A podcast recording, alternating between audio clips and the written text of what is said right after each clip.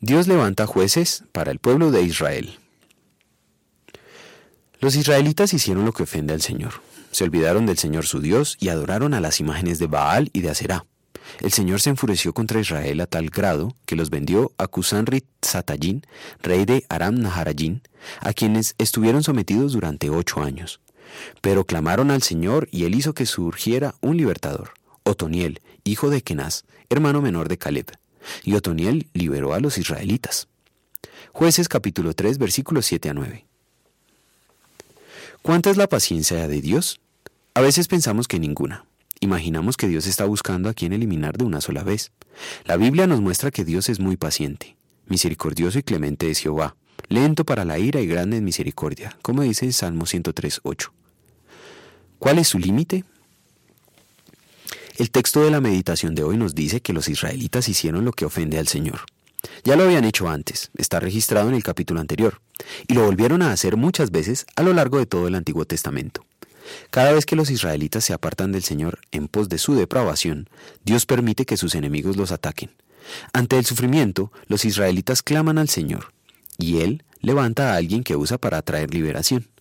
Jesucristo vino como el libertador definitivo. Nadie más será levantado por el Señor. Cristo es el límite. Aparte de Él no hay salvación.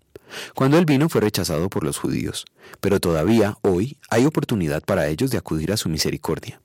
La bondad de Dios para con los de Israel terrenal también ha sido extendida por Jesucristo hacia todas las naciones.